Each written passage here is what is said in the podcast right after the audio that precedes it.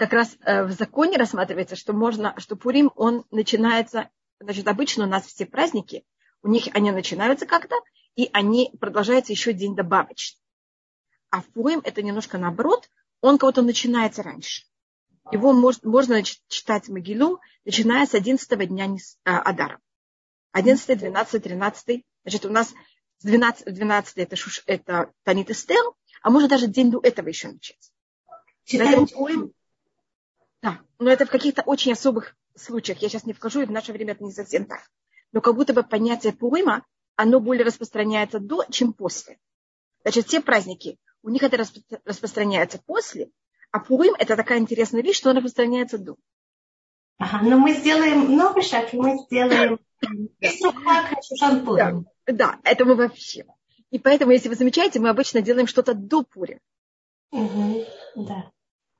А поэтому у нас есть еще одна вещь, у нас есть каждый праздник, месяц до этого надо уже им заниматься. Поэтому теоретически мы должны уже начиная сегодня заниматься по Песах.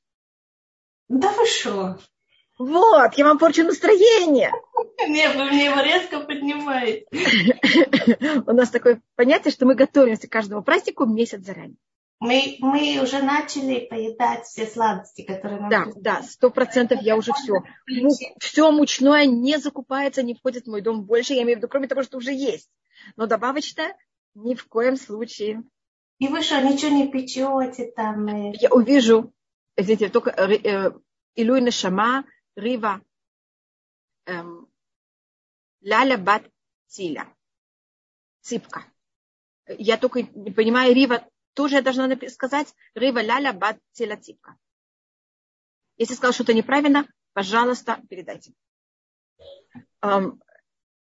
Я э, зависит, если я буду печь или нет, это очень зависит, что произойдет тем, что у меня уже есть дома.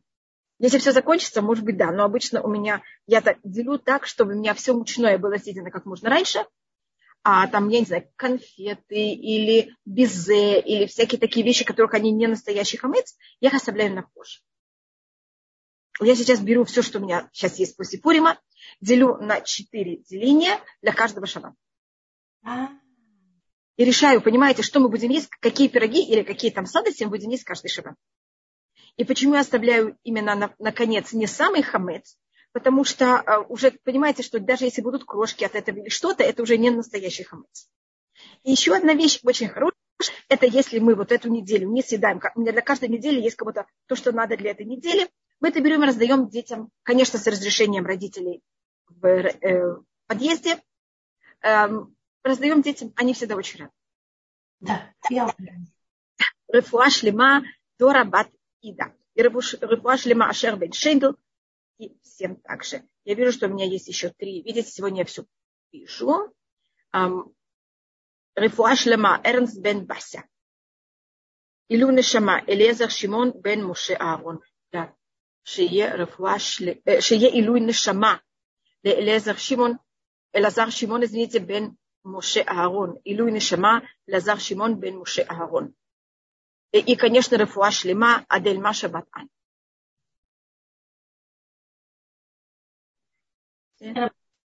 Рафуа Шлема Велвел Бен Броня. И мне кажется, было еще что-то записано. Я извиняюсь, я только... Ведь сегодня я вижу.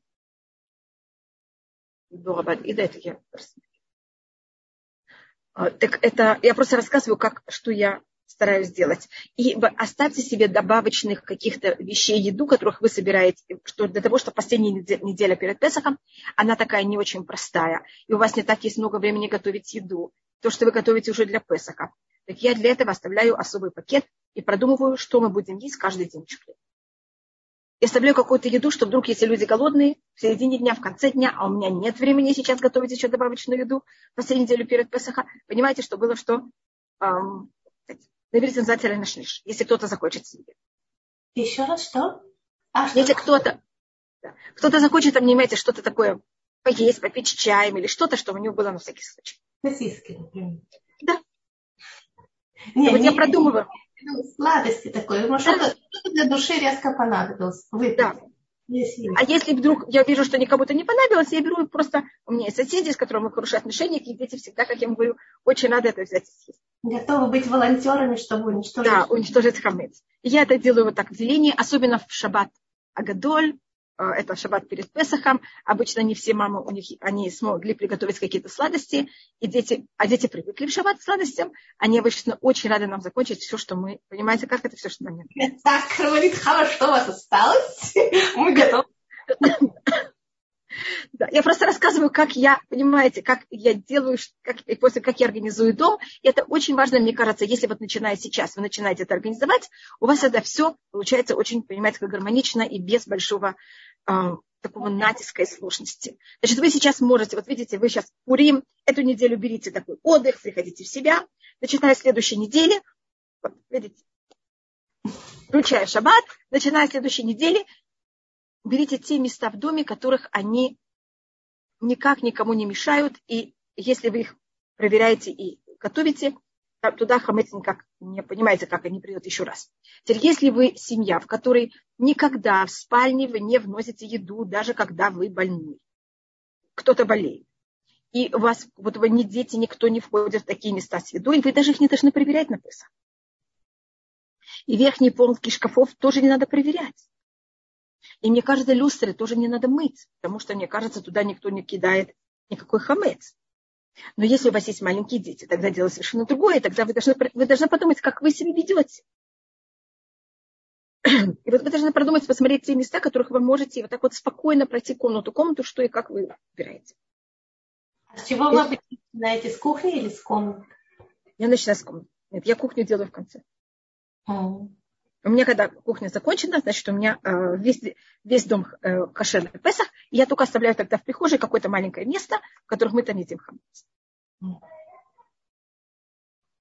Понятно.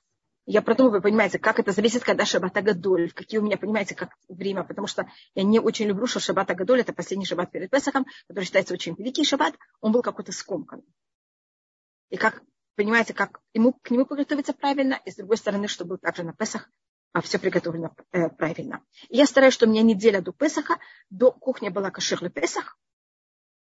И я вот эту последнюю неделю уже готовлю еду на Песах и замораживаю. Я имею в виду, что я замораживаю. Это я делаю всякие какие-то конфетки, если у меня есть время.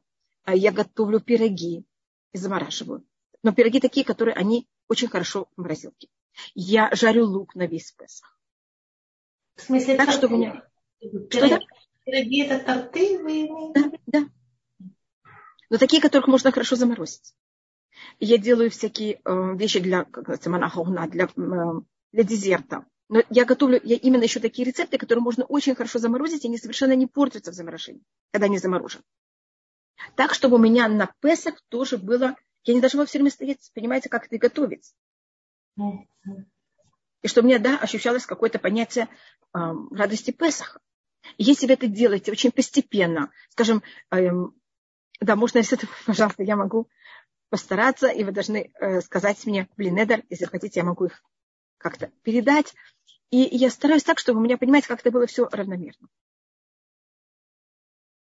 Ну, конечно, это в какой-то мере э, я в это время больше занимаюсь кухней. Я просто говорю, что так, чтобы мне было в последнюю минуту, надо было там непонятно сколько времени. И не спать, и не, понимаете, не спать, и не есть. И тогда, если вам наглядывают гости, у вас всегда есть морозилка, и что такое достать. Да, совершенно спокойно. Угу. Ну, можно всегда достать грецкие орехи. Тоже. Да, да. да. Я знаю, у моей, моей э,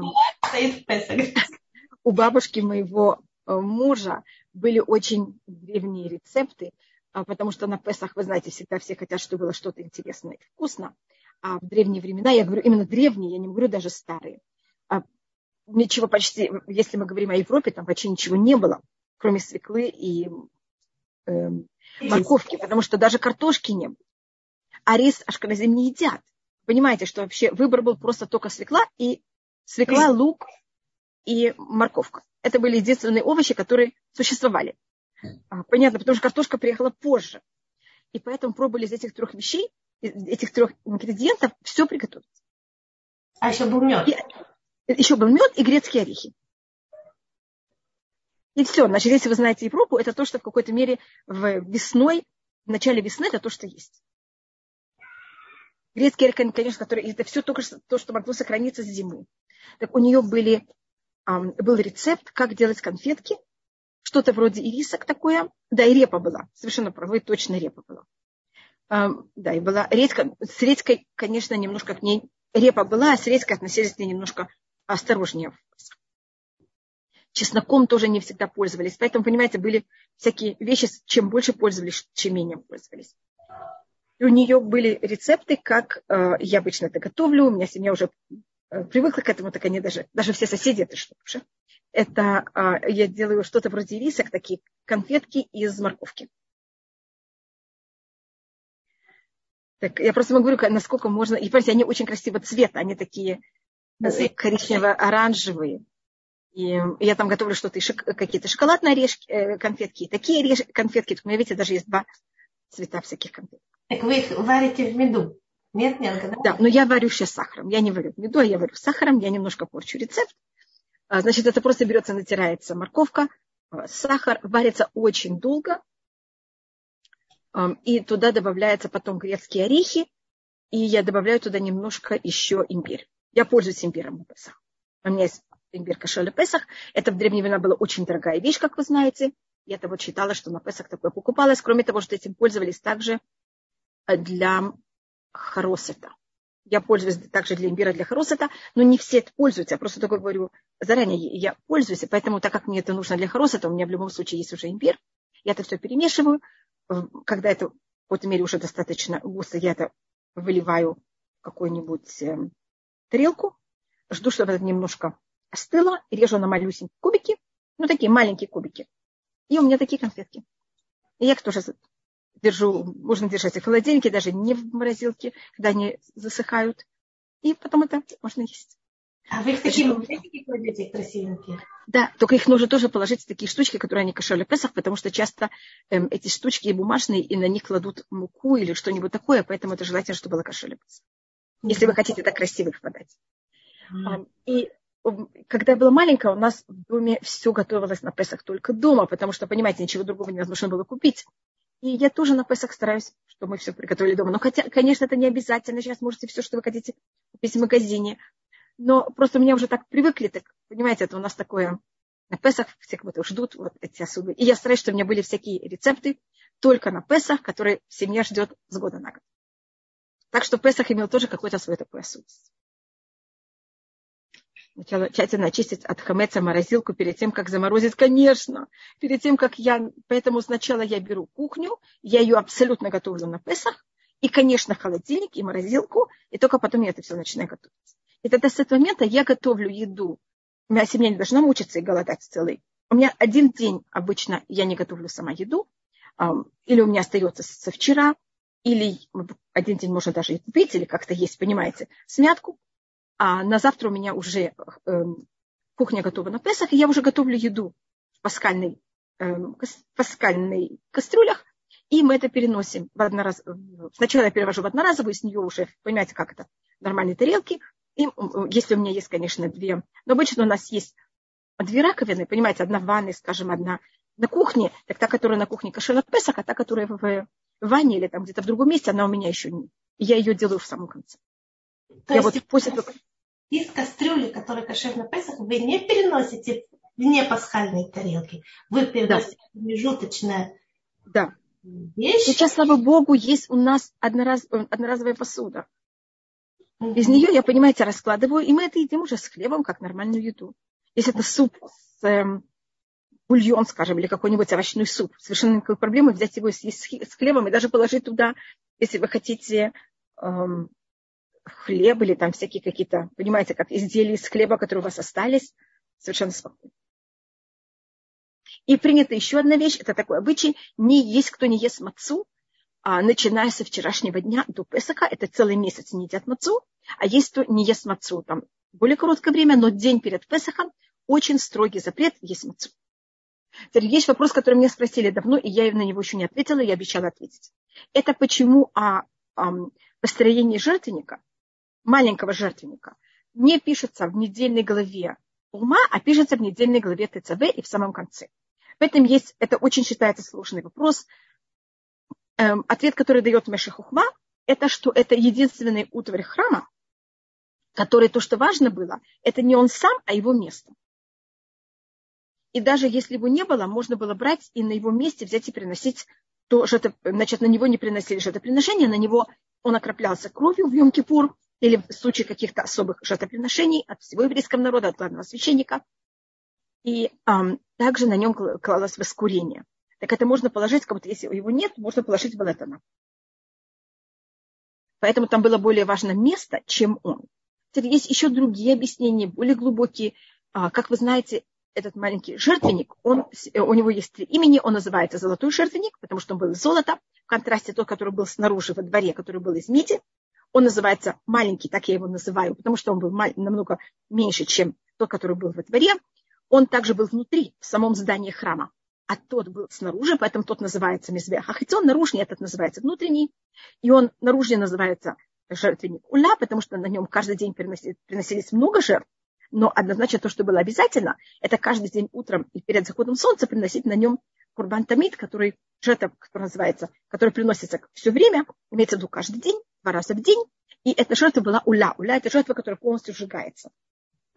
Поэтому она называется поднимающаяся. Когда мы что-то сжигаем, пар, э, дым поднимается. А на жертвеннике внутренние приносилось каждый день то же самое время, утром и до захода солнца, воскурение. Поэтому это воскурение на иврите называется ктовет. Поэтому назывался мизбеха ктовет. Это мизбеха ктовет, это мизбеха уля. Этот назывался мизбеха пними внутренний, это назывался мизбеха хицом наружный. Это назывался мизбеха сахаб золотой, а другой назывался мизбеха, уля. Э, извините, мизбеха нехошет э, мед. И этот жертвенник внутренний, он был символика священников. Мне кажется, мы говорили о том, что у него были такой ободок. Я, может быть, я не говорила, что у нас были три um, утвари в храме, у которых был маленький ободок сверху, что он символизировал корону. Это был, um, извините, Абигай спрашивает, какой следующий на Песах. Как ним правильно поступить? Заводских, я думаю, что есть такие дрожжи, которые они не хамец, и именно в Песах мы не пользуемся, а то, что мы просто делаем, их откладываем. Надо проверить, из чего они сделаны. Есть дрожжи, которые, как я знаю, они не хамец. А есть дрожжи, которые хамец. Просто проверьте. Просто я, я не знаю, какие у вас, понимаете, извините, Авигаль, я просто не знаю именно, а, какие у них ингредиенты и как. Но сейчас химические дрожжи, они не хамец. Это таких, которых я знаю. Что у меня тоже есть такая а, штучка, которую я еще не открыла, и я думаю, что я ее просто спрячу на после Песаха, если не пройдет время ее годности. И у нас и э, был у нас ковчег завета, да, ковчег завета, он символизировал э, то, что было на него, вот эта маленькая короночка, это была символика Тамид Хахам, это была символика мудреца Торы э, и, символика Торы, потому что ковчеги были скрижали. Стол, на котором был тоже маленький золотой ободок, это была символика царства. Мы, по-моему, говорили, что стол – это символика царства, стол царя, а маленький жертвенник, то, что на нем был ободок, это был символика священника. В еврейском народе есть кого-то три понятия. Корон, корона царства, корона священников и корона тех, кто занимается Турой. Как видите, у нас тоже власть делится. Это такое одно из эм, основ демократии. Только в иудаизме, конечно, это совершенно по-другому. У нас даже это делится на четыре. А тут э, у нас есть три представителя из этих четырех. Это э, куаним или левиты, которых э, куаним они избранная часть еврейского народа от левитов. Я это рассматриваю немножко как аристократия которые переходят из поколения в поколение. Вы ничего не должны делать, просто вы родились у этого человека или в этой, как будто бы в этой семье. У нас э, и в иудаизме есть место всему. Есть место аристократии, есть место равенству. Есть проблема, когда э, в мире мы решаем, что только одно поведение, оно правильное. Потому что если мы оставляем место только демократии, тогда каждый раз надо выбирать. И у нас каждый раз есть снова какой-то период, когда пока власть стабилизируется.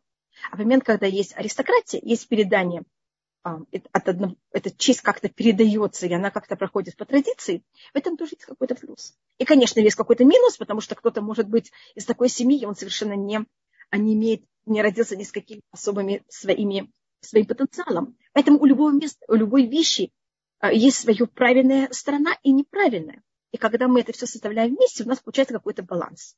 А когда мы выбираем только один путь, у нас в какой-то мере есть все минусы этого пути.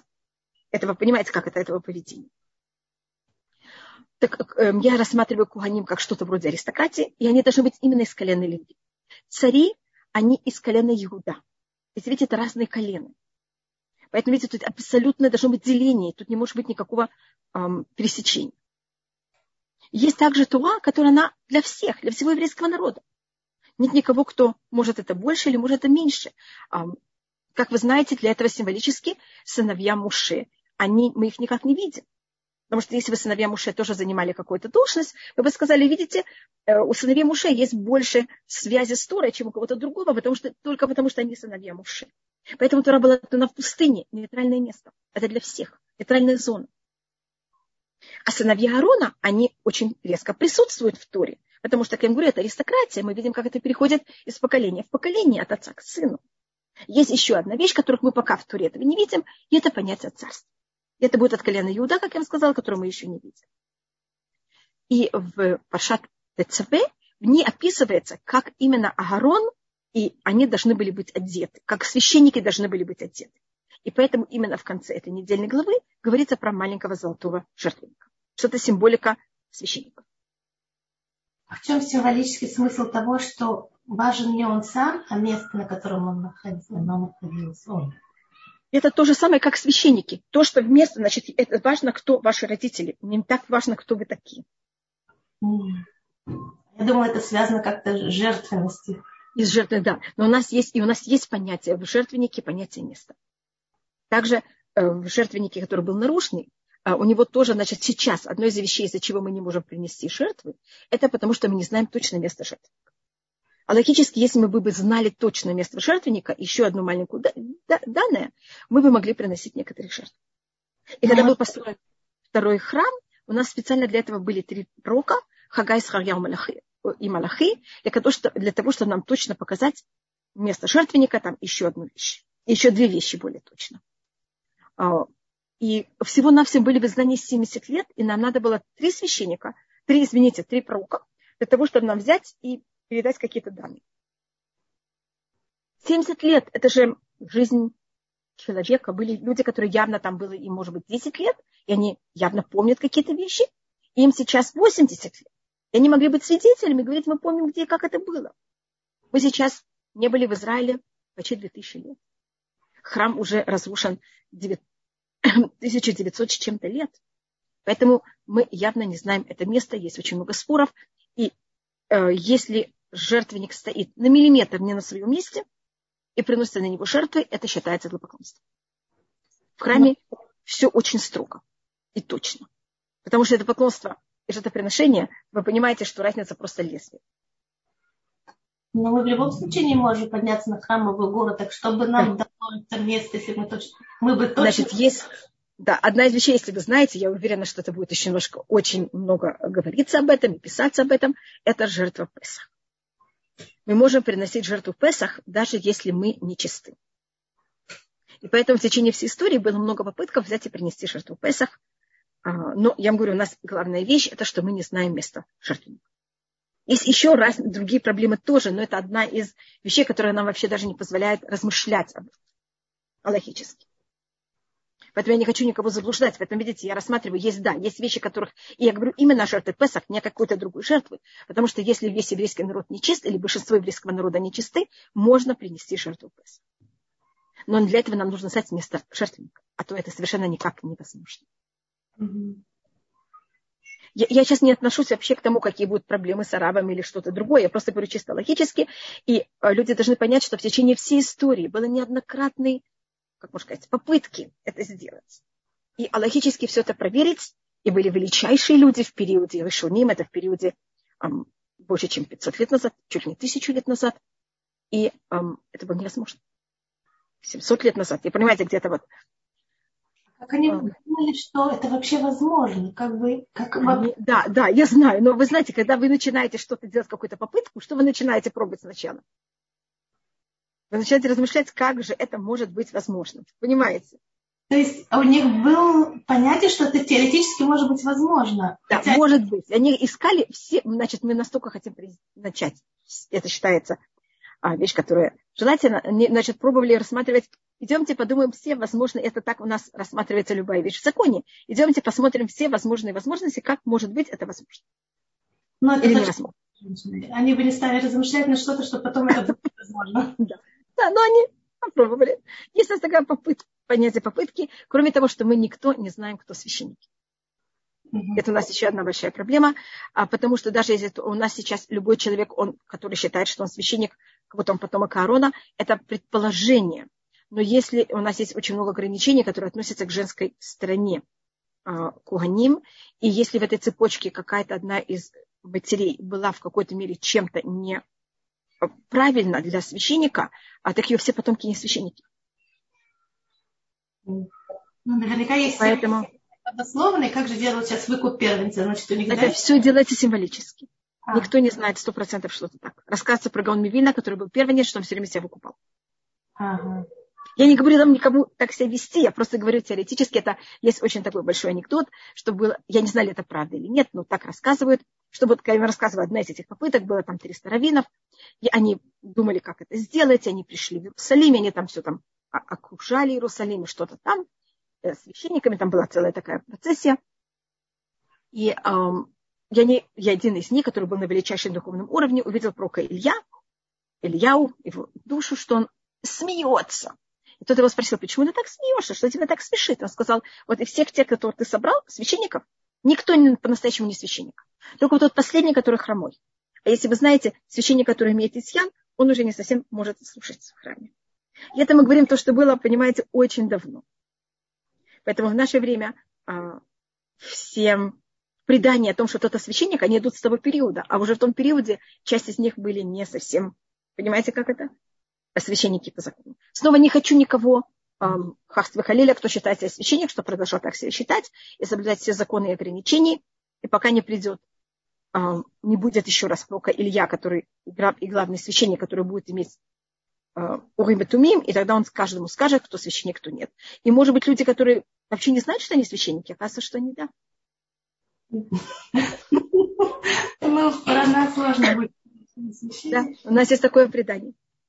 Но вдруг окажется, что мы куаним или что-нибудь такое интересное. Нет, у нас не говорится никакие внешние признаки куаним. У нас есть какой-то внешний признак потомкам Давида. У нас есть, что у них, у них должен быть здесь какая-то особая выемка.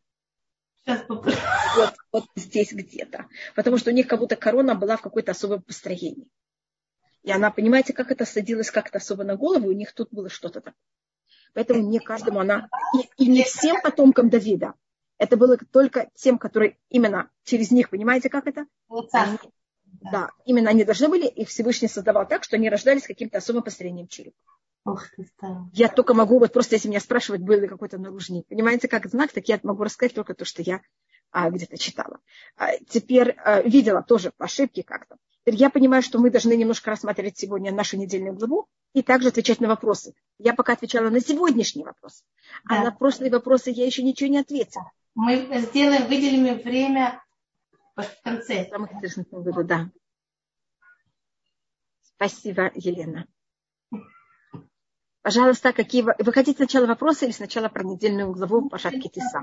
Главу, а потом мы в конце сделаем вопрос, чтобы у нас пожалуйста. ногой какая-то линия. Да, да, пожалуйста. Недельная глава, на самом деле, очень... Извините, и мальчиков, и девочек я только не приняла. Леа, что значит мальчиков и девочек? Я не поняла вопрос. Может быть, спрашивают какие-то внешние признаки куаним мальчиков и девочек. Куаним я не знаю. Я вам сказала, что я не знаю. А, по-моему, я вам сказала, что у колена Иуда один из их признаков было, что у них были какие-то синеватые глазки. Синеватые?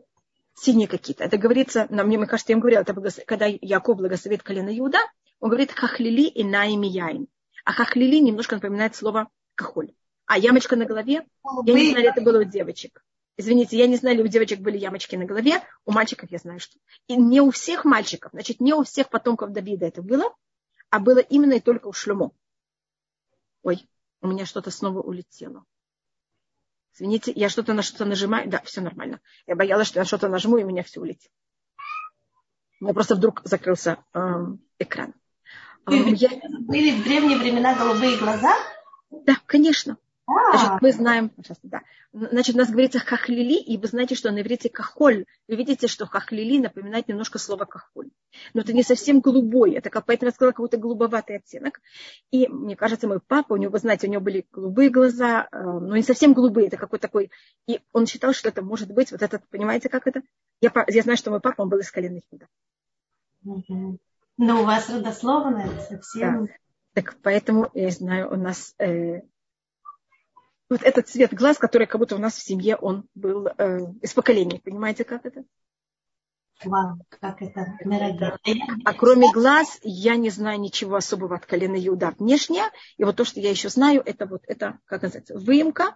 И у нас есть еще от цвете э, кожи э, вообще всего еврейского народа. Не именно от какого-то колена. И мы знаем, что в колене Бениамин были левши. Просто если вы спрашиваете какие-то особости колен, это то, что я могу рассказать. Mm-hmm. Врожденные особости. Mm-hmm.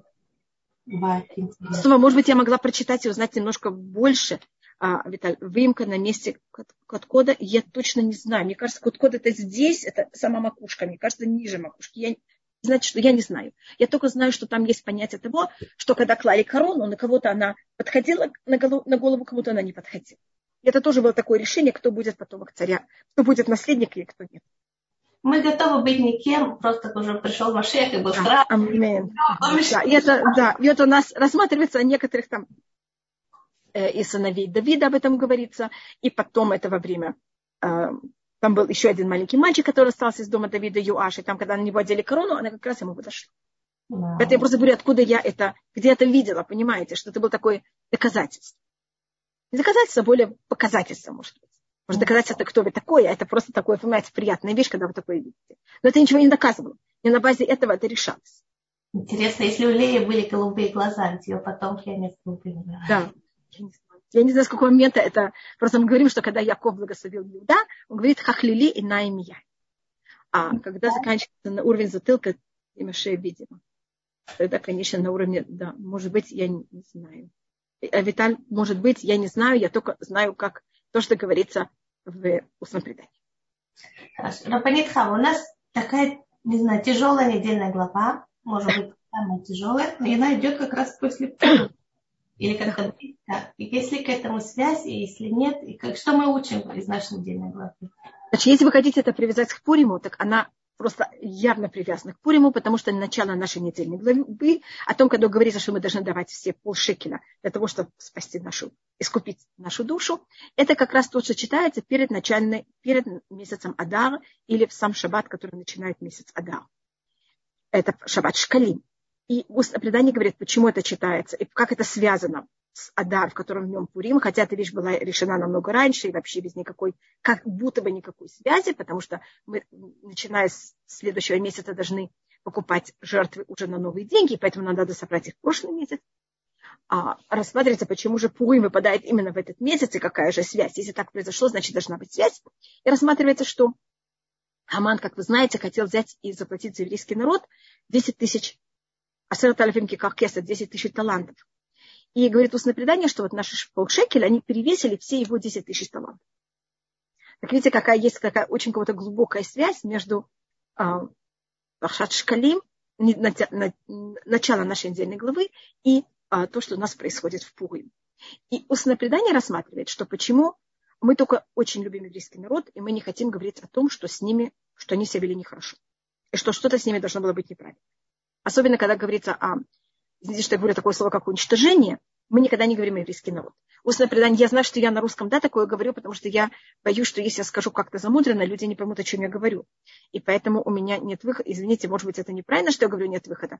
Но я стараюсь это сказать кого-то прямо. Хотя я совершенно чувствую, знаю, что это совершенно неправильно так говорить. И мне всегда очень дискомфортно, когда я это говорю. А, а правильно сказать враги еврейского народа или ненавистники еврейского народа, с ним такое должно было произойти. Значит, мы как будто о себе даже, о еврейском народе считается некорректным такую вещь сказать. И говорится, враги, э, Исраэль, это ненавистники еврейского народа, почему они должны были быть истреблены. Как вы понимаете, имеется в виду о нас. Um, просто мне кажется, что если это буду так замуторно говорить, так мне придется об этом говорить еще больше раз, и я не хочу о еврейском народе говорить такую вещь так долго. И um, и почему во время Пурим было решение о такого ужасного решения в еврейском народе. Говорит об этом устное предание, потому что там есть объяснение. А одно это потому, что они взяли и поклонялись идолу, который взял и поставил на Навуходнецер в долине Дуа. И кто бы не поклонялся этому идолу, он бы был кинут в огонь. А как вы знаете, у нас были в печь с огнем, были три мальчика, Мишель, Ханя, Базарья, которые не поклонялись и были кинуты в огонь и вышли из шибы. Но там были и другие представители еврейского народа. И, как вы понимаете, они сделали то, что они сделали. Хотя они сделали это от страха, и они совершенно не верили в, эту, в это чучело. А, и говорит устное предание, это как они поклонялись наружнее, а не имея ничего в виду настоящему внутри, точно так же решение о этом истреблении врагов, врагов еврейского народа было только снаружи, а не внутри. Как будто был только страх, а не все остальное. И то, что они имели удовольствие от этой трапезы, которую сделал Ахашвирош, в честь того, что храм больше никогда не будет построен. Это было, поэтому это именно свалилось как будто на это поколение. Вот Всевышнее это решение, оно могло быть отложено, или, может быть, еврейский народ как-то мог бы это изменить, а, конечно, это на них свалилось. И больше всего, кто об этом знал и переживал, были жители города Шушан, они же первые об этом узнали. И это потому, им также пришлось поститься три дня. Видите, это мера за меру, они имели удовольствие, поэтому они должны были поститься. А потому что именно они участвовали в этом. А как вы знаете, у нас первый раз, когда весь еврейский, не весь, но какая-то часть еврейского народа э, взяла и занималась идолопоклонством, это на каком-то уровне идолопоклонства. Это был Святой Телец. И поэтому перед тем, как у нас вообще начинается о жертвоприношении, а, извините, о рассказе о, о грехе Золотого Тельца, у нас сначала наша отдельная глава начинается, а как мы это будем исправлять. Китиса, как мы будем брать и исполнять или возносить этот, с себя снимать этот грех тем, что будем давать полшекеля. Поэтому у нас сначала идет исправление, а потом идет как будто в какой-то мере понятие самого, самой неправильной вещи. И это у нас в иудаизме всегда. Это называется магдим рифу мака. Значит, мы сначала у нас проблема, а потом мы думаем, как из этой проблемы выйти. Как вы понимаете, у Всевышнего все задумано заранее, поэтому Всевышний делает наоборот. Он готовит всегда лечение, а потом наказание, а потом кого-то саму проблему. То же самое, как Мегилат Эстер. Сначала выбрана Эстер, сначала Мордыхай э, берет и докладывает о том, что Бектан Ватерыш хотели убить Хашвируша. Приготовлены уже две ключевые вещи, из-за которых будет избавление еврейского народа и спасение. А только потом Хаман возвысит. Видите, как это очень важный порядок. А поэтому мы Гилат Эстер, мы должны слушать по порядку, ни в коем случае ничего не менять. Потому что поменяем порядок, у нас все в какой-то мере разрушится. И поэтому перед тем, как у нас рассказывается о том, что еврейский народ сделал тель, золотого, сделал золотого тельца, у нас уже рассматривается, как это будет, какое будет вот исправление к этому. Поэтому наша отдельная глава называется Китиса, когда ты будешь возносить, когда мы будем брать и давать полшекель. Лехапер аль для того, чтобы взять и искупать искуплять, я не знаю, как это точно сказать, э, грех наших душ или проблемы наших душ. О чем это говорит на нашем глубинном понимании, что на самом деле грех, он не оставляет такого неистребимого и следа в душе, что всегда можно исправить? Первым делом, конечно, все можно исправить. Но для того, чтобы исправить, висит насколько глубоко вы Первым делом все, и это одной, мне кажется, одной из самых главных идей, которую иудаизм принес всему миру, это Всевышний, он безгранично милостлив, и все исправимо. Все можно исправить. А что кажется, это одна из вещей, которых другие религии, у них это в какой-то мере нет этого понятия, или в какой-то мере, а у нас это одно из самых важных вещей.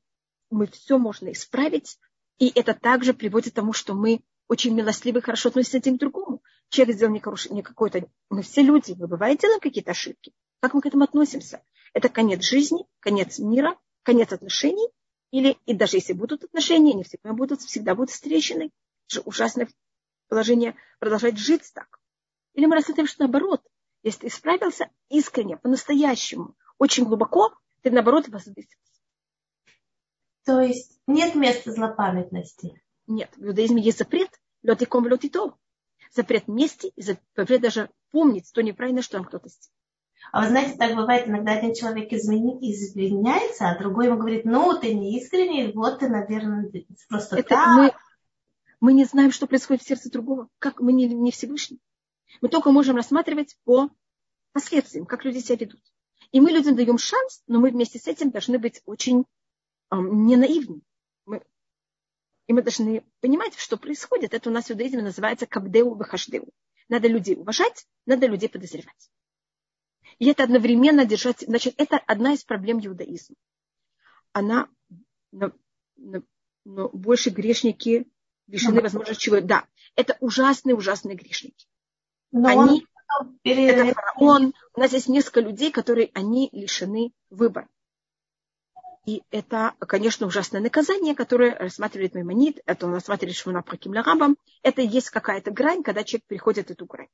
Вопрос, может ли еврей перейти такую грань? И это целый спор. Или, может быть, любой может исправиться, но для этого, когда он переходит эту грань, исправиться уже очень-очень тяжело.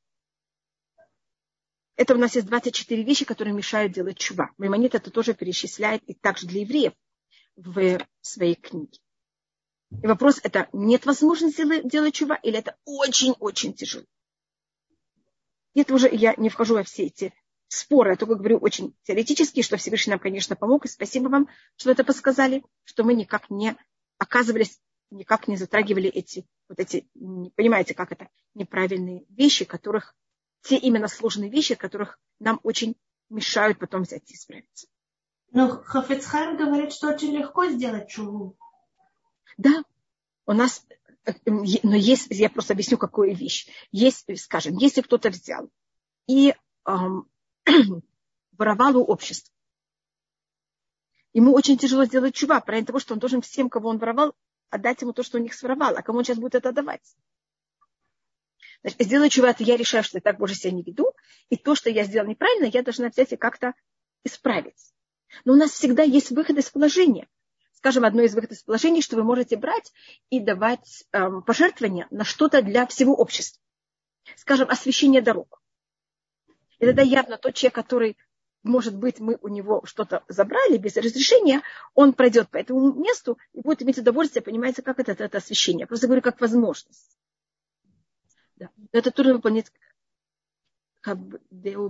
ведь просто принимать полностью своего и не принимать чужого. Да, вот, Авитарха, вы очень правы, у нас в иудаизме есть понятие с одной стороны. И это во всем.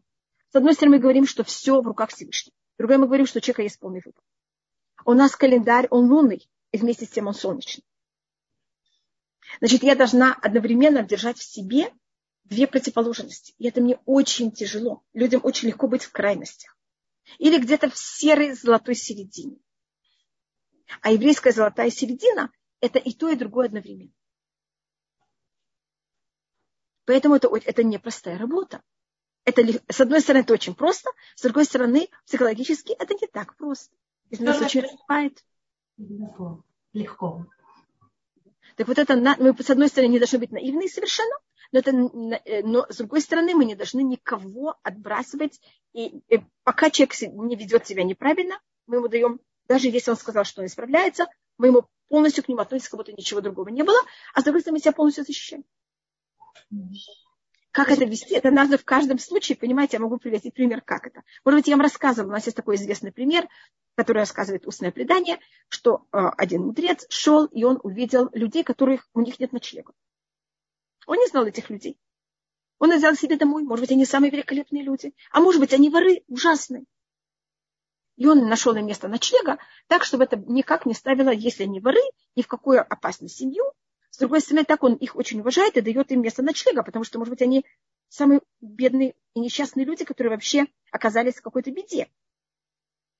И для этого он их взял их, а, у него был двухэтажный дом, он их взял и положил на второй этаж, а лестницу между первым и вторым этажом он собрал.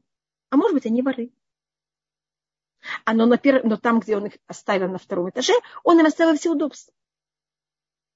И собирался утром поставить им, понимаете, как это? Рано утром поставить а тогда же не было освещения, тогда же люди спали с момента, когда солнце, э, выходили звезды. И не было, не было электричества. А в момент, когда будет только, понимаете, как первый свет, он возьмет, он же сам должен встать, пойти молиться, и он поставит э, как э, э, лестницу. Они были воры. И они в середине ночи решили сойти со второго этажа на первый для того, чтобы воровать. А лестницы нет, и они упали. И они пришли к нему в претензии, почему он их так к ним плохо относится. Он им сказал, а почему вы решили сойти с вашего второго этажа? Это у нас просто как пример, что такое кабдеу выхождеу. Ее, может быть, я уже рассказывала много раз, когда к нам папа приносил, приводил каких-то людей, которых он снова находил непонятно как и что, мама забирала все ножи. Я маме всегда говорила, мамочка, если они пришли себя так вести, у них есть свои ножи. Мама говорила, ну я их не хочу никак, как называется, а, понимаете. И мама нас брала и запирала в нашу комнату, закрывала нас на, на ключом. Мы, не надо нас ставить опасность. С другой стороны, бедные люди, у них нет, нет ночлега. Их, понимаете, надо приютить, но не за счет того, что это может как-то быть очень опасно для семьи. Я просто привожу примеры, как когда я выхожу. Большинство людей были очень приятные люди, к нам очень хорошо относились. И э, понимаете, как это? Но на всякий случай мы должны себя защищать.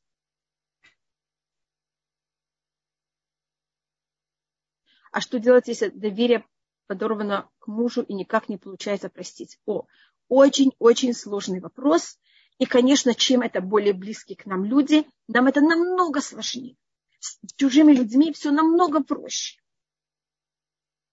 И это вещь, которую надо, надо понять, э, поговорить, и желательно если можно с кем-то индивидуально поговорить. Потому что тут надо понять, какие корни. Может быть, это именно ваш муж, из-за чего вы ему не можете доверить, а может быть, и, и он себя снова проявляет так, что вы понимаете, что это не искренне, а может быть, это ваше недоверие, это какой-то повторный подрыв, как можно сказать, доверия, которое у вас уже был в детстве или в каком-то другое время, которое как будто сейчас обострился. Это надо понять, это он, это вы, и понять, в чем тут точная проблема. Так как я не знаю, в чем дело, я никак не могу, понимаете, как никак помочь, а, потому что пока мы не понимаем корень, почему я не могу простить, а, я не могу вам помочь. И я вообще в этом не занимаюсь, я только говорю глобально. И мы должны понять, что нормальные, психологически здоровые люди хотят себе добро. А когда мы кого-то, кому-то не прощаем и злопамятны, Ага, это папа мне всегда говорил, мы с этим человеком живем 24 часа в день, 7 дней в неделю. Мы все время о нем думаем, мы же ему не прощаем. И этим мы страдаем. Мы живем с ним, он вообще не думает о нас, и мы тогда не думаем, не живем своей жизнью. Поэтому, пожалуйста, простите всем, не для них, для себя живите своей жизнью. Спасибо. Напомню, Да, пожалуйста. Я думаю, вы хотите какой-то что-то сказать. Еще очень интересный момент с Аароном. Как он мог пойти и согласиться как будто на золотого да. тельца, да, сделать золотой телец. Снова, я не знаю, может быть, мы потом возвратимся к этой неделе главе. Там есть очень, как в любом месте, есть очень глубокие вещи. Просто, мне кажется, там какая-то одна вещь, которая может быть как-то интересная и связана с Пурой. Ну, да. может, быть, может быть, я ее закончу, потом я рассмотрю то, что вы спросили про Аарона. Это в какой-то мере не совсем то, что он говорит, но это есть кто это учит из слов одного из учеников эм, Бальшемтова, у нас наша недельная глава называется Тиса, тис, или Китиса, когда ты поднимешь. Китиса – это рожь, когда ты поднимешь головы еврейского народа. Вместо того, чтобы сказать считать, там говорится поднимать головы. А на простом уровне это имеется в виду, что когда мы считаем евреев, мы этим каждого как-то возвысиваем. Ты, и считать это в, в какой-то мере видеть каждого индивидуала самого по себе, а потом их всех объединить. Я считаю, я не могу считать всех. Я считаю каждого отдельно. Поэтому на иврите лесапер – это лиспор более точно, это считать, и лиспор – это также, лесапер – это также резать. Потому что когда я считаю, я отношусь к каждому индивидуально. Я кого-то режу. Один, два, три и так далее. А когда мы делим, эм, и когда мы относимся к каждому индивидуально, это немножко опасно. Мы как будто более защищены, когда мы часть всего еврейского народа. А так каждый кого-то выделяется. И это поэтому называется, когда вы поднимаете голову, такая индивидуальность. И в этом тоже рассматривается, что была такая особая вещь. Арон, Муше и Арон относились к каждому само по себе, такое возвышение, а, отношение индивидуально к каждому. Но все-таки считать, это такое, у нас есть много слов на иврите, считать, левкод, лиспор, лимнот. А тисайт рожь, поднимать голову, это очень странное выражение для того, чтобы считать. Ведь, конечно, есть очень много комментариев на это. Но есть также еще один комментарий, что если это можно рассмотреть как год, если это рассматривается как год, тиса, это тавщин алиф. Тут у нас, конечно, не говорится какая тысяч, но когда мы переходим на уровень, то, что называется ремес, это намек, а мы тогда никогда, у нас обычно нигде не говорится, какой, упоминается какой год, потому что мы уже говорим о очень глубоком уровне, и если люди не понимают, какая тысяча, так уже не с кем разговаривать, как будто вы понимаете. Это как будто вы, как вы туда дошли вообще до этого уровня, если вы не понимаете, какой тысячи идет речь. А у нас всего-навсего, как мы знаем, мир, как может быть до прихода Машиаха, это всего-навсего пять тысяч. Поэтому э, у нас только пять вариантов, когда два из них уже прошли, потому что Тура дана уже на 2448 году. Поэтому вариантов у нас только четыре, поэтому запутаться очень, понимаете, как тяжело. Притом вы уже сходите на уровень, то, что я вам говорю, ремес, что это третий уровень глубины. И один из понятий ремес – это гематрия. Это когда мы рассматриваем, у нас есть 70 уровней, как вы знаете, и один из уровней – это гематрия, это значит, когда мы берем слово и рассматриваем ее, каждую букву как ее число. И если вы берете и переведете тиса на буквы, буквы на цифры, у вас получится 701. Тав – это 400, щин – это 300, а алиф – это 1. Это получится у вас 701. Э, Если вы... А, а вы знаете, какой у нас сейчас год? На еврейском календаре 700, 5000, только я вам сказала, тысяч я беру из другого места, 5783. Это значит, э, подождите, там было 701, а у нас 83. Значит, что-то 82 года назад что-то произошло. Посмотрите, какой это год. Возьмите наш год, отнимите от него. 23 минус 82. Подождите, это что-то такое? 31? Нет. Возьмите 80, возьмите наш 2023 и отнимите 82. 82, это будет 21 минус 80, это будет 60, 41 год. Точно. Уай. И, он, и что значит поднять? Мы когда рассматриваем в Торе, где говорится поднять голову, именно это выражение поднять голову, она у нас в первый раз говорится в Торе, когда у Юсефа снятся ему, когда министр э, виночерпия и министр э, хлеба, я не знаю как, пекарни, он им снятся сны, и Юсеф обоим говорит, фараон поднимет твою голову. Подождите, ну, он... 39, почему 41? Я немножко, еще немножко возвращусь к этому. И я просто говорю, что такое поднять голову. Министр виночерпи говорит Йосеф ему, я просто говорю, что такое, когда я просматриваю в Танахе, что значит поднять голову. Это странное выражение. Иосиф говорит министру виночерпия, фараон поднимет твою голову, значит, тебя вознесет. А министр пекарни, он говорит, фараон тебе поднимет твою голову, он имеет в виду что? Убьет тебя.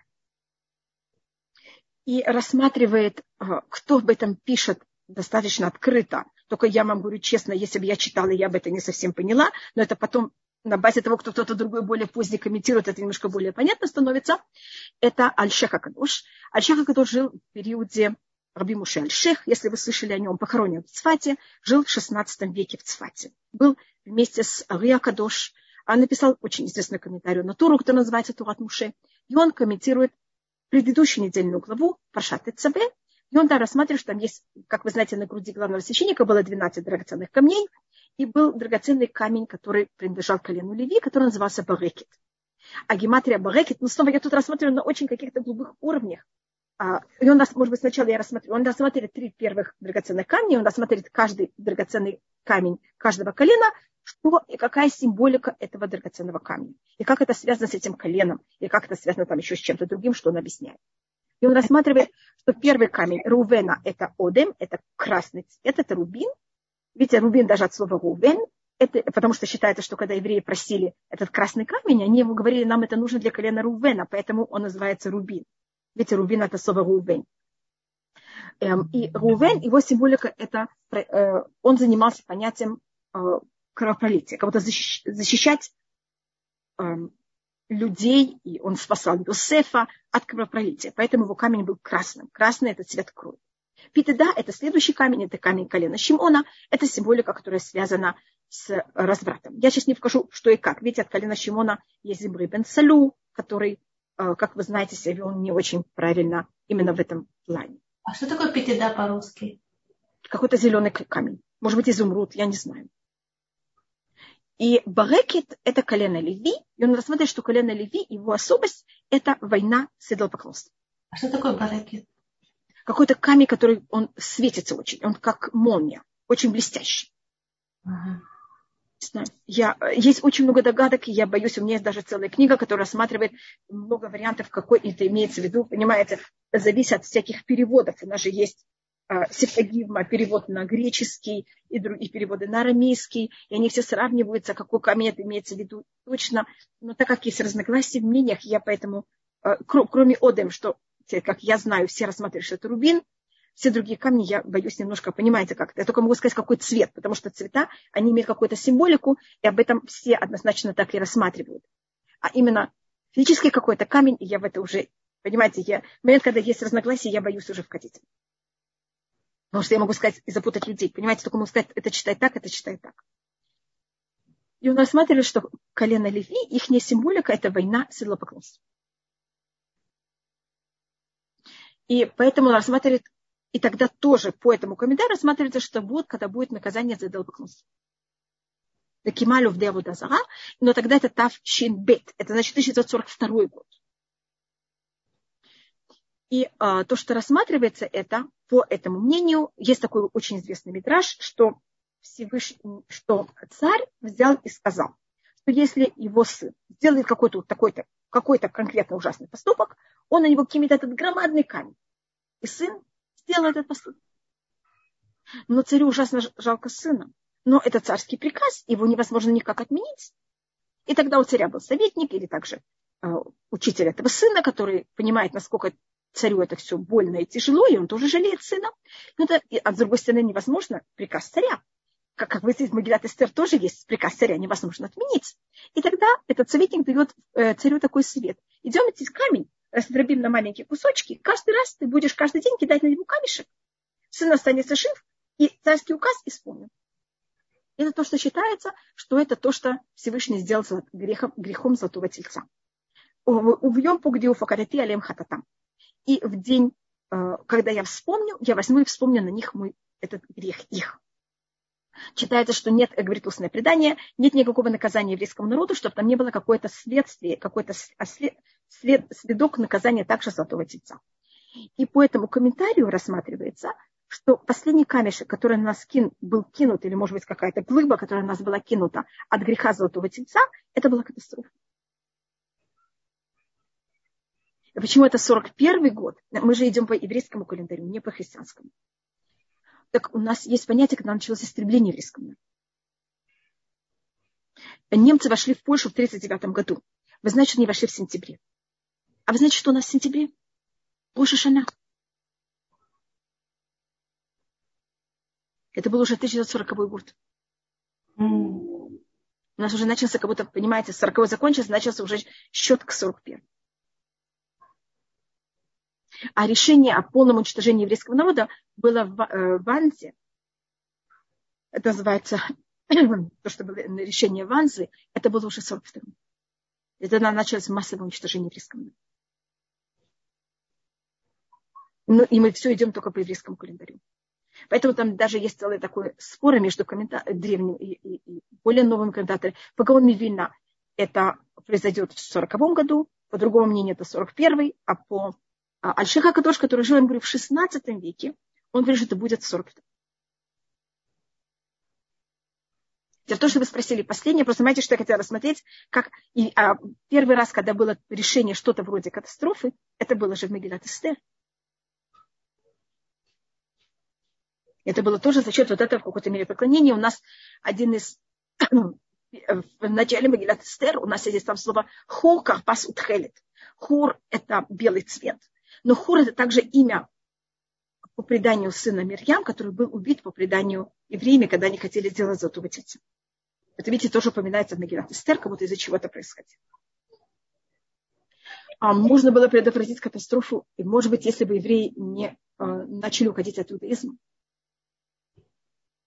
То есть, получается... Да, да, Абиталь Хая можно. То есть, если следовать комментарию Альшеха ложь, получается, что больше на евреев не будет массовых преследований.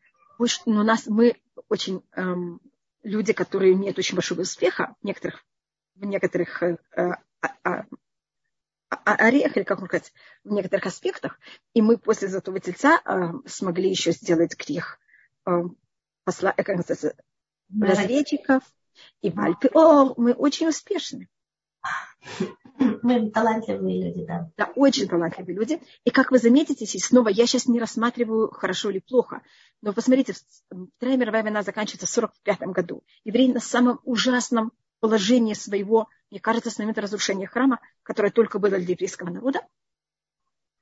И через три года есть еврейское государство. Это же нелогично вообще. И мы абсолютно меняем свои отношения с другими народами, которые у нас было в течение 1900 с чем-то лет. Поэтому, видите, есть поднятие голов негативное, как мы говорим, как это было для Сара э, Уфим, как это было для министра э, пекарни, а потом есть поднятие голов на каком-то уровне, а как это было с министрами на черпе. Я не могу сказать, что все закончилось, мы в процессе. Но мы закончили один процесс. Значит, мы даже не замечаем, насколько мы сейчас перешли с одного периода, в котором мы были в течение 1900 лет, и в котором мы сейчас. Мне кажется, люди недостаточно это осознают, потому что это не очень резко изменило наше состояние. Мы продолжаем быть в какой-то мере, Башех не пришел. Но если до этого мы думали и мечтали о том, что мы когда-то возвратимся в Израиле, все считали нас ну, полностью ненормальными, и у нас не было, это было очень большое унижение евреев, как, как мы смотрели сами на себя, нам сейчас в какой-то мере немножко легче. У молодежи есть какое-то ощущение, что у них есть своя страна, это же нам дает очень большую... Так как мы уже родились в этом, мы даже себе не представляем, как ощущали наши бабушки и прабабушки. Да, мы еще помним себя израильская военщина. Да, но уже есть израильская военщина до этого. Ну что вы такие, кто вы такие вообще? Идите в свою Палестину. А сейчас никто не говорит, идите в свою Палестину. Да. Но вы несколько недель назад вы говорили о том, что и сейчас это чувствуется сильно, что мы как будто сейчас вступаем еще в другой период истории. Конечно. У нас это все время, мы даже знаем, с какой частотой, как называется, каких, насколько и как у нас это будет все происходить. Да. Но это я уже не вхожу в какое-то понятие. И у нас процесс, процесс он длинный, долгий. И понимаете, как это непростой. То есть мы сейчас начали какой-то новый виток, и он очень непростой. Да. У нас и чем это ближе, чем это не, не так просто. И вот заметьте, я думаю, что в 42-м, 3-м, 4 году никто не мог поверить, что через 4 года евреи будут иметь свое государство. Mm-hmm. Поэтому форма, как Всевышний правит миром, она очень непростое. И кажется, это как волны. Это как прилив и отлив. Значит, это не по прямой линии, мы обычно считаем, что все должно быть в прямой линии. Оно идет по форме прилива и отлива. И э, в какой-то мере это очень непросто понять, понимаете, что же будет следующее. А мы всегда хотим видеть, что будет потом. Да, мы хотим. Сейчас хуже. Они все идут сюда, в государство трех да. Вы совершенно правы. И это у нас тоже такое, это у нас тоже самое было, происходит также в Мегилат Эстер. Если вы видите, когда Хаман, а, есть, а, значит, заканчивается все решение Амана, а, и евреи становятся на высоте, это говорится в Арабим, Ямиха, Арецмитиадим, и много из других народов принимает иудаизм. И у нас вот это понятие прилива и отлива, оно, оно, задумано, понимаете, это вот так вот Всевышний приводит из Так было, когда мы выходили из Египта, так было, когда мы также приходим и строим второй храм. То же самое происходит в Мегилат Эстер, это период построения первых, второго храма, извините. Видите, есть решение уничтожения еврейского народа, а потом есть понятие построения второго храма, и э, есть период, когда все евреи хотят убежать от иудаизма, потом, наоборот, когда все другие народы хотят убежать в иудаизм. И у нас что-то похожее будет также э, перед построением третьего храма. И мы сейчас вот в этом процессе собирать сейчас евреев в Израиль массово или еще нет. Я думаю, что пока еще нет. Это идет этапами. Есть период, когда он массово нас сюда загоняет, извините, что я так вам говорю, или приводит к тому, что мы приезжаем, а есть, когда это происходит немножко более а, по капелькам. И у нас глобально считается, что это началось очень глобально с 1840 года, а, потому что у нас, когда на, на христианском календаре 40, у нас ровно два нуля в конце. Как видите, когда мы говорили тысяча, на еврейском календаре, когда 5700, 700 э, на христианском календаре 1940. Так, или если вы хотите это круглыми цифрами, это, в тысяча, это началось приход евреев в Израиль в 1840 году. Если вы хотите более точечно, это рассматривается в 1882 год. Может быть, я вам рассказала, это у нас очень древнее предание евреев Йемена, что, конечно, что начало прихода евреев в Израиль будет 1982 год. Это у них из какой-то цитаты из, э, может быть, я вам показывала, нахон, из э, песни песней. Аматы Элебе Тамар. Я сказала, я поднимусь по финиковой пальме, а вот это подняться, это имеется в виду приехать в Израиль, а финиковая пальма, на иврите это Бетамар, в, на финиковую пальму, это будет ровно 1882 год, если это перевожу на христианский календарь. Поэтому у нас есть какие-то даты, которые мы знаем, когда что должно начаться. И вот 1800... Это, пожалуйста. Нет, нет.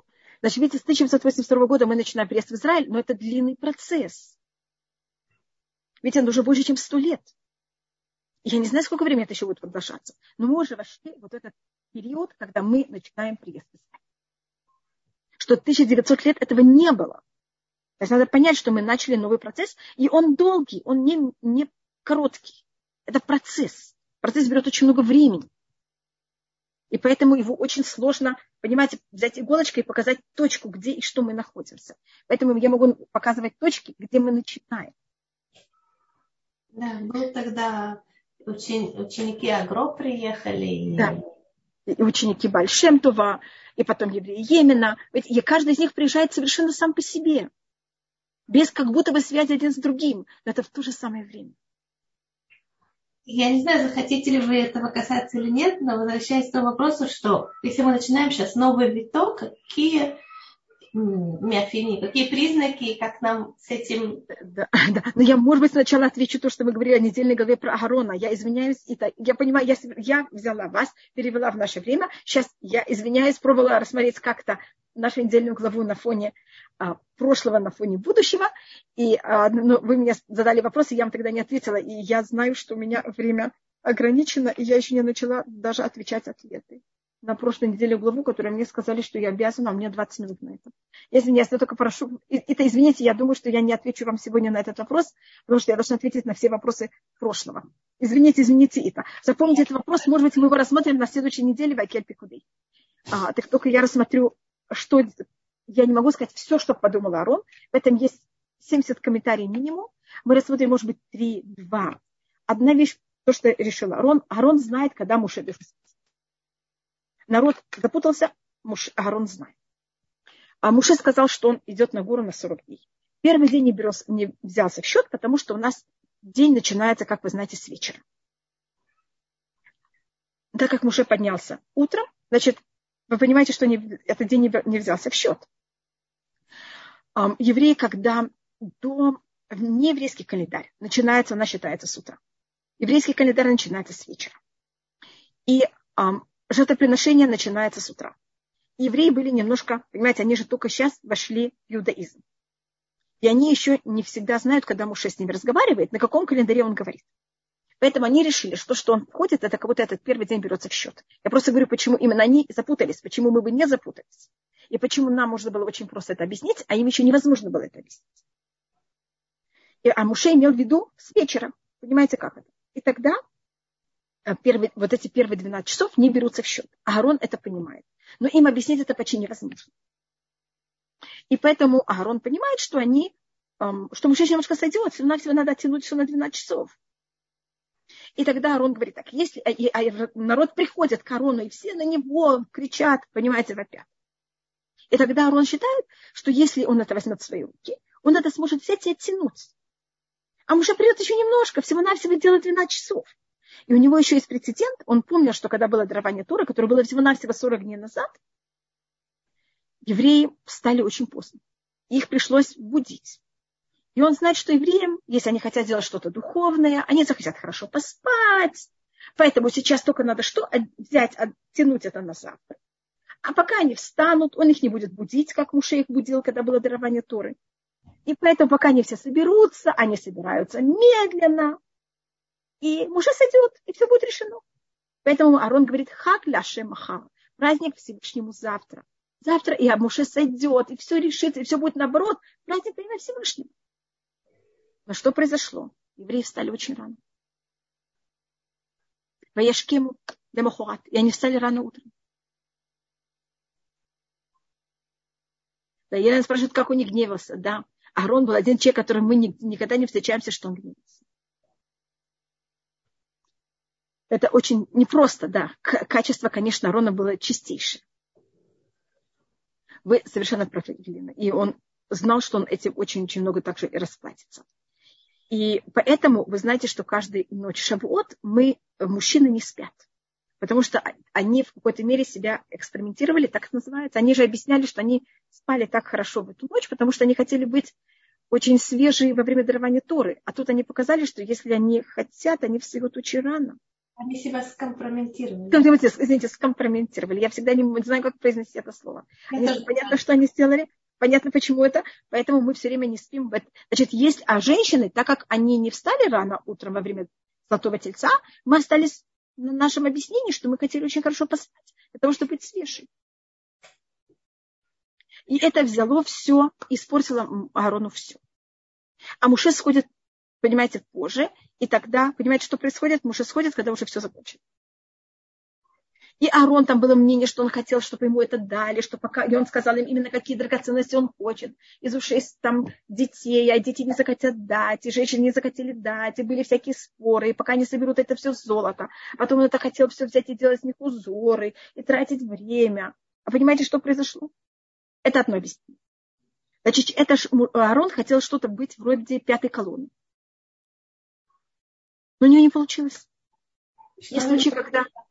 Что-то? Что вы имеете в виду пятая колонна? Испортить все снутри.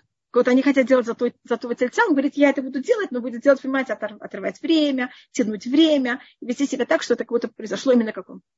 Саботировать. Да, саботировать точно, саботаж. Значит, часто, когда кто-то хочет делать нехороший поступок, если вы берете ваши руки, вы это можете взять и повернуть, понимаете, в позитивную сторону. Это то, что попробовал сделать Аарон. Это было качество Аарона, которое, как вы помните, он любил людей и любил их привести к Туре. И он это делал не тем, что он высказывал, это неправильно, так нельзя, а просто приводил к тому, что людям это хотелось. И он то же самое тут хотел это сделать. Когда он встречал два человека, которые поссорились, он не высказывал каждому, как, в чем он не прав, а наоборот говорил каждому, как другой переживает, что он не дружит с первым. И они просто встречались сами и обнимались. И тут Арон хотел точно так же, как будто не прямо. Понимаете, это одно из качеств Арона, он ничего не делает прямо. Еще одно объяснение рассматривается, что Аарон увидел, что они, когда кто-то взял и восстал против, что это был его племянник, сын Мирьям Хур, и сказал, что вы делаете поклонство? Евреи его убили. И Арон понял, что если он будет сопротивляться, они его убьют. А, е, а если у еврейского народа будет грех убить рока и священника, у них не будет вообще никакой возможности прощения. Это говорится в книге Иха. Им Яхарек Бемгдаш Ашем Куген. Если будет убит в храме священник и пророк. За такую вещь Всевышний не прощает. Арон был пророком еще до того, а как евреи вышли, э, как Муше пришел в Египет. Если вы помните, это у нас есть предание, даже есть его прочество в 20 главе книги Хискель. Тогда Аарон решает, что он не может сопротивляться, потому что это опасность. А третья вещь, это Агарон сказал, мутавший я сирахон талуй би бахим. Лучше я возьму этот грех кого-то на себя. Это тоже сложная вещь, понять, как и что это. Я только пробовала объяснить тут три, понимаете, разных подхода. И это не то, что это или это или это. Это имеется в виду вот это комплект, понимаете, это как все вместе, то, что Аарон видит, что происходит и как на это реагировать. Теперь у меня есть вопросы. Можно последний вопрос? Что это учит нас, нас в нашей повседневной жизни? Когда мы сталкиваемся... Это, мы, это, значит, э, тут это очень сложный вопрос. Ой, извините. У меня тут что-то, я на что-то... Извините, я не могу читать ваши вопросы, которые мне сейчас дали. У меня что-то начало... Немецве Хевер никогда не бросал, а она... Арон никогда не бросал ни в Мецве, ни в грехе, верно? Да. Почему не написано, что народ был наказан за убийство Хура? Он был наказан. Только это у нас, значит, есть вещи, которых у нас написано открытым текстом, значит, это евреи сделали очень явно и сознательно. Есть вещи, которые были сделаны не настолько явно и сознательно. Значит, у нас есть целая вещь, когда вещь написана в Туре открытым текстом, когда она, есть на это намек в Туре, а когда вообще нет намеков. И это зависит, насколько это было сделано сложно и э, ответственно. И это вещь, в которой Всевышний оценивает каждую вещь, насколько и как это. Но мы этим, распрости, э, скажем, во время Магилат Эстер, мы за это расплачиваемся как-то. Поэтому у нас в слове хур, как вы знаете, больше, там есть это слово хур.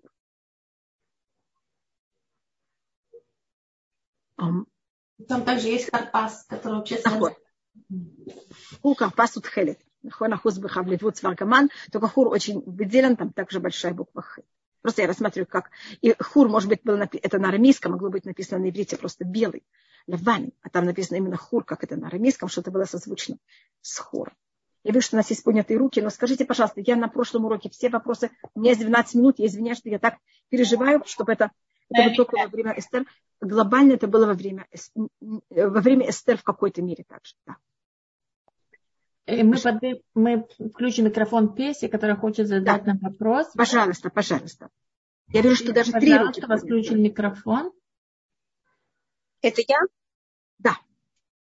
А, добрый день. Э, добрый день. Спасибо большое за уроки ваши прекрасные. А, на, недав, на одном из недавних а, уроков а, было такое, как бы, что на, на Шуке, на Махана и Гуда, достаточно трудно религиозному человеку что-то купить, и что перестали туда ходить э, харидимы. А, вы не могли бы пояснить, чего там опасаться? Ну, мясо я там, например, не покупаю. Не-не-не, покупаю я... рыбу. Петя, да. я совсем сейчас не говорю, что там есть. Меня просто спросили, почему. Я только объяснила, почему. До этого это а потому чем, что чего там чем проблема даже, я не знали сейчас в течение дня там есть чем опасаться. Проблема, что вечером это место становится а, место для всяких кабаков, ну, да, это называется на русском. Ну да. И ну, поэтому ну, религиозные, можно сказать. Да, и религиозные да, люди да, не но хотят, это вечером их... только. Да, да, это только да. вечером. Я с вами абсолютно согласна. И поэтому религиозные люди не хотят, чтобы дети вообще имели связь с этим местом. А, поняла. Это не понять этого, понимаете, чего? Просто, чтобы как будто бы не было связи с таким местом. До этого такого не было, и там были очень много религиозных. Это вся проблема. Угу. Хорошо, спасибо большое. Нет, шаббат пожалуйста, по шаббат шалом, пожалуйста, спасибо, что вы спросили. Э, представляете, в Швейцарии есть город с названием Хур, а еще есть город Сион. Да, Елена, спасибо. Нахон. И здесь еще есть две поднятые руки. Анна, я включаю вам микрофон. А, доброе утро, спасибо. Доброе спасибо утро. За... Пожалуйста, Анна. А, а, у меня вопрос по поводу вот золотого тельца. А, да, да. Кто делал золотой, золотого тельца? Есть версия, по-моему, что это был только, только не евреи, которые присоединились. Да. да. Но мне непонятно тогда еще следующее, что когда Моше кинул клич, кто за Всевышнего ко мне, вокруг него собрались левиты, и как бы были убиты все, которые участвовали в этой оргии поклонения Золотому Тельцу, но потом, а, не помню где, говорится, что, э, значит, по-моему, когда э, Яков давал благословение Левии, что, он, что не пожалели ни отца, ни брата, то есть как это может быть, если... Я, вы, я очень вам благодарна. Это рассматривает Раши как раз, когда Муше благословит колено Леви в книге Дворим. Так он там говорит, о том, что э, когда они брали и сохранили, а, что они брали и не, не на брата, не, не на сына, не обращали внимания, понимаете, как это, и они их тоже... Э, и вопрос, как может быть, что есть брат или сын? Они же все были левиты. И тогда Рашия рассматривает, брат имеется в виду, я не знаю, как называется на русском, когда у них общая мать, а не общий отец. И у них, значит, это женщина, которая вышла замуж за одного человека, он был левит, а потом вышла замуж за другого или наоборот, и он не был левит. Поэтому они братья со стороны матери, но не со стороны отца. А что значит сын? Это имеется в виду их эм, эм, и, и внук, который, если их не дочь, вышла замуж не за левита. Понимаю, да. А, это правда, что только Эрофнаф участвовал Э, в поклонении Золотому Тельцу. Да, да. Э, значит, тоже у нас рассматривается так. Мы знаем, что от еврейского народа погибло три тысячи. Значит, там были многие уровни. Поймите, мы все не... Даже когда кто-то делает плохой поступок, он это или хороший, то, что нас берет и, как называется, приводит к этому, толкает к этому, это не то же самое. У каждого человека это другие немножко а, под, в какой-то мере склонности. Три тысячи, значит, нас было 600 тысяч мужчин. Вы понимаете, сколько женщин? Минимум столько же. Когда мы говорим 600 тысяч, это только с 20 лет. Сколько было еще детей? У нас было больше, чем, я думаю, полтора миллиона явно, даже больше. Из них только три тысячи поклонялись золотому тельцу. Понимаете, какой-то ничтожный процент. Значит, эти три тысячи, они были ярые, это были евреи. И они, вот эти евреи, были ярые идолопоклонники. Относительно. Кроме этого, были евреи, которые не были ярые идолопоклонники, а они были такие, которые а, немножко сочувствовали. И были, которые еще немножко меньше сочувствовали. А были, но если тогда их было так мало, почему же мы все от этого страдаем? Потому что мы все на каком-то уровне были такие молчаливые, как это называется? Одобрение, как бы, да, такое? Да, или хотя бы недостаточно э, в какой-то мере те, кто выступает против. Значит, если, скажем, я, сижу, я вхожу в автобус, и в автобусе сидят 60, э, как сказать, 60 людей, пассажиров, и один из них кладет ноги на стул, на, на сиденье. Если все эти 60, они в ужасе, что происходит, и они на него смотрят, как будто он сошел непонятно откуда, он обычно автоматически снимет ноги со сиденья. Потому что мы как будто ему не даем разрешения на это. И если мы смотрим, нам неприятно. Но мы не в ужасе. Он оставит ноги на сиденье. Мы Понятно. все в какой-то мере участвуем. Зависит, насколько и как. Поэтому в какой-то мере все евреи в этом, понимаете, на каком уровне? Почти все мы вообще не участвовали в этом. А, а кто были более ярые сторонники или как-то в этом замешаны, это был Эреврав, который была очень большая часть. И тоже среди них были кто и как. Там был Эреврав, там был Миха, там были и каждый из них участвовал на своем уровне, в своем понятии. Да, понимаю, спасибо. Тогда вот еще Пожалуйста. быстрый вопрос, если можно. А, Пожалуйста. Э, э, э, вот есть еще такая версия, по-моему, даже в Талмуде это рассматривается, что как бы это все было подстроено, потому что такое волшебство, да. когда золото кидается в огонь, и вдруг выходит телес, то есть видно, что было как-то рук, как бы Рука Всевышнего. Да. да. Называется а, цвех массы да. сатан. Это какой-то да. тут, ну, вы знаете, когда есть случаи, когда вы делаете, но так мало усилий, получается так много. Это может быть и в плюс, и в минус.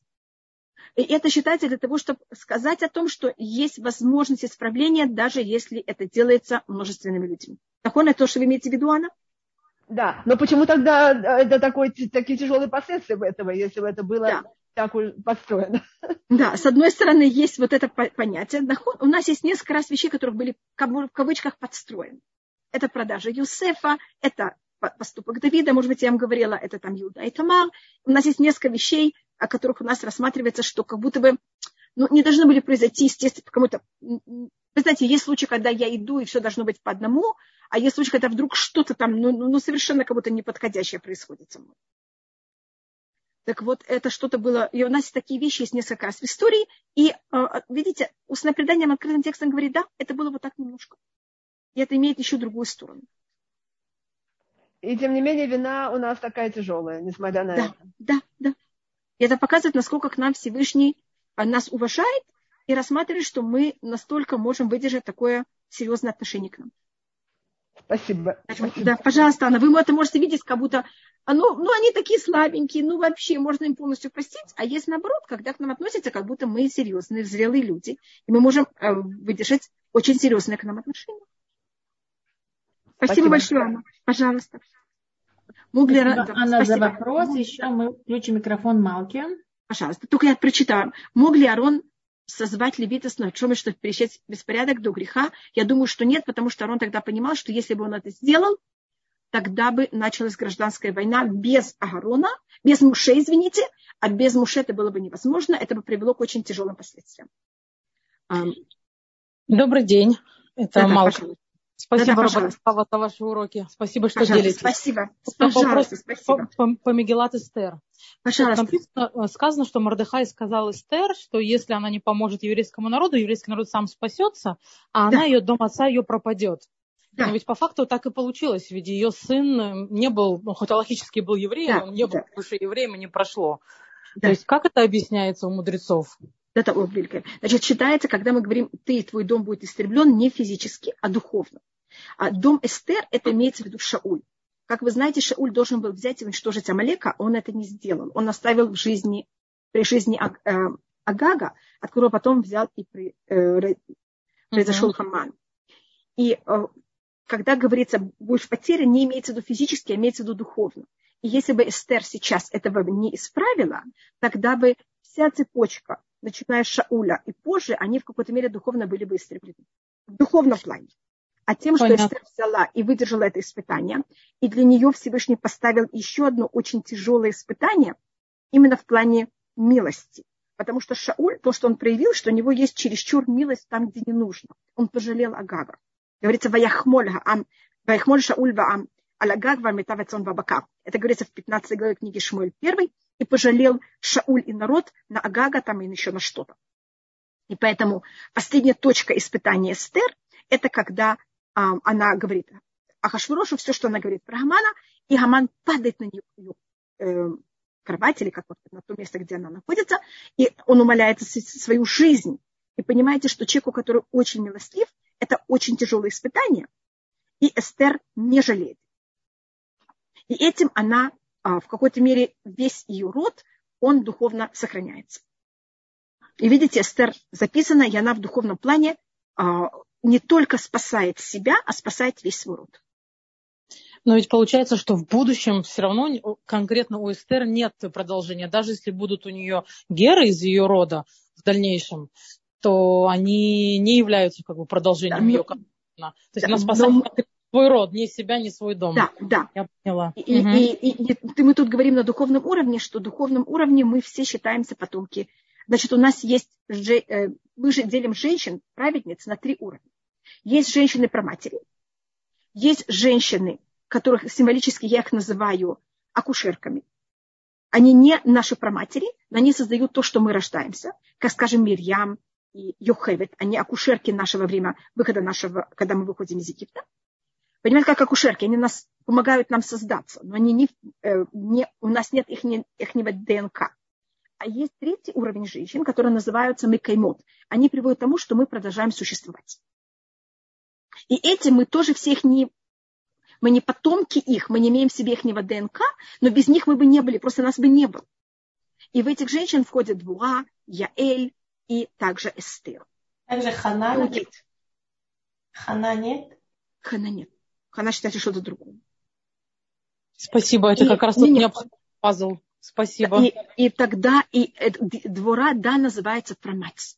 Значит, у мать, она так, кто нас рождает, и мать это та же, которая приводит к тому, что мы продолжаем существовать. Она нас кормит, она нас моет. И вот это символика Эстер. Потому что без Эстер нас просто бы не было. И поэтому мы все считаемся в какой-то мере то, что мы существуем за счет Эстер. И это считается самый скрытый um, уровень, самый скрытый уровень женщин, который, понимаете, нам дают очень много, но мы их как будто не замечаем. Поэтому это скрытая должность такая женщина. Но Эстер была открытая, но кроме нее все да. Не, но мне, мне кажется, и Эстер мы тоже мы недостаточно видим ее, понимаете, суть, что она нам сделала. Ну, как Сара Шельнира, например. Да, да. Это, понимаете, те, кто привели к тому, что мы продолжаем существовать. А без этого у нас и просто не было. И э, Буа, когда она говорит про Яэль, она говорит Минашим Баоэль Тебуах, что эти женщины, они, их надо благословить еще больше, чем женщины в шатре, имеется в виду еще больше, чем про матери. Как говорит Раши, про матери нас создали, но если бы не этих женщин, нас бы просто не было. Все, что сделали про матери, бы не имело продолжения. Спасибо, Малка, за ваш вопрос. А не макова, что вы, я на него ответила. Теперь Спасибо, смотрите, да. наше время истекло полностью. Даже две минуты я у вас забрала больше. И мне кажется, на прошлые вопросы я не ответила, потому что я пробовала отвечать на сегодняшние. И я не знаю, что мы сделали с прошлыми вопросами. Большое спасибо.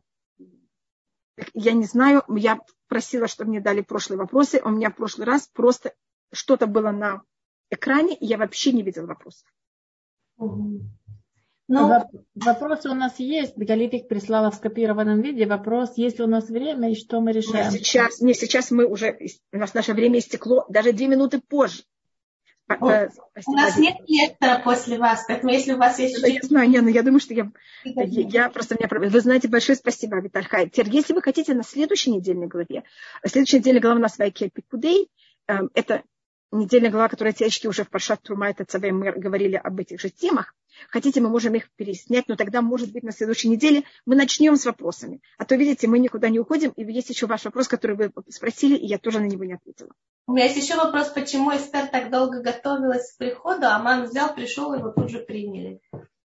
О, потому что Хаман, он приходил на наружный двор, а Эстер на внутренний. А он спросил, Миба... Совсем другое. Вы хотя это наружный двор, поэтому Ахшврош спрашивает, кто? Он же не входит сам. Эстер же входит сама, как вы помните. А, то, а Аман сидит в прихожей и ждет. Если спросит Ахашвирош о нем, он войдет. Если нет, не войдет. Он не влазит. А Эстер влазит. Но это же только Хацер, а он, сидя на троне, видел, что происходит на Да, потому что это был внутренний двор. Но он спросил Миба Хацер, то есть он видит, что кто-то там есть. Не, он спрашивает просто, есть ли кто-то во дворе. Ага. Значит, и вы можете взять, прийти в прихожую царя. Царь спросит, просит, кто-то там есть? Он захочет меня увидеть или нет? А может и не спросить, а может не захочет увидеть. Он, ему говорят, докладывают. Вот в прихожей сидит то-то и то-то. Хочешь видеть? Царь говорит, не хочу. А если так не сделала, она не села в прихожую. Она, кроме того, не может, она королева. И она сама входит туда, понимаете, внутренний двор туда, если кто-то входит, ему положена смертная казнь. Если царь ему не подает скипетр. А на наружный двор туда может войти кто хочет и сидеть в прихожей. Царь позовет, хорошо, не позовет, нет. Это понятная разница? Спасибо. И за то, что вы приходите в наружный двор, никому не положена смерть, смертная казнь. А внутренний двор закон совершенно другой. Поэтому там подчеркивается внутренний двор и наружный двор. И это, конечно, тоже символика, как Всевышний правит мир, но в это мы не входим. Вы знаете, что в Леомисе, где говорится Хамелих, царь, имеется в виду Всевышний, и заметьте, что там не говорится Хашврош, там говорится Хамелих. Вамелих Шевалякифи. Нохах Петах Абайт, и о чем там говорится, там говорится, что это параллельно храму. Там как будто, на, если мы говорим на переносном уровне, там все, конечно, комментируется, что в любом месте, где говорится Хамелих, как вы знаете, это царь, это Всевышний. И кто не входит без спроса, то... Да. Это, это все как будто параллельно. Понимаете, как это? Это тоже связано с нашей недельной главе, которая говорится о построении храма. Жалко, что я не спросила там. Видите, там говорится сейчас на нашей недельной глава построения храма. Как вы знаете, если главный священник входит в святая святых, скажем, могут только главный священник войти. Если он в этот момент думает одну неправильную мысль или вообще не думает о том, что происходит, что с ним происходит? Он погибает на месте. Но ведь это только хацера пнемит, это даже не покои, это не святая да. А это вообще еще, понимаете. А если, как вы знаете, если кто-то входит в внутренний двор храма, а не главный, то не священник, он тоже ему положен Понятно. Вот я просто показываю, насколько это параллельно. Поэтому говорится там, э, Нохах Петахабайт параллельно или напротив входа в, в, дом, в дом имеется в виду храм. Там символика того, что э, духовный храм, что называется небесный храм в кавычках, параллелен нашему нижнему храму. Там я просто рассматриваю, что это все имеет. Но тогда это целое, мы когда читаем тогда Магиат Эстер, совсем на другом, понимаете, на переносном э, уровне. Вау, И у нас есть также уровень Драш, то, что есть уровень Ремес, есть, есть все 70 уровней Магилат Эстер, как есть в Туре.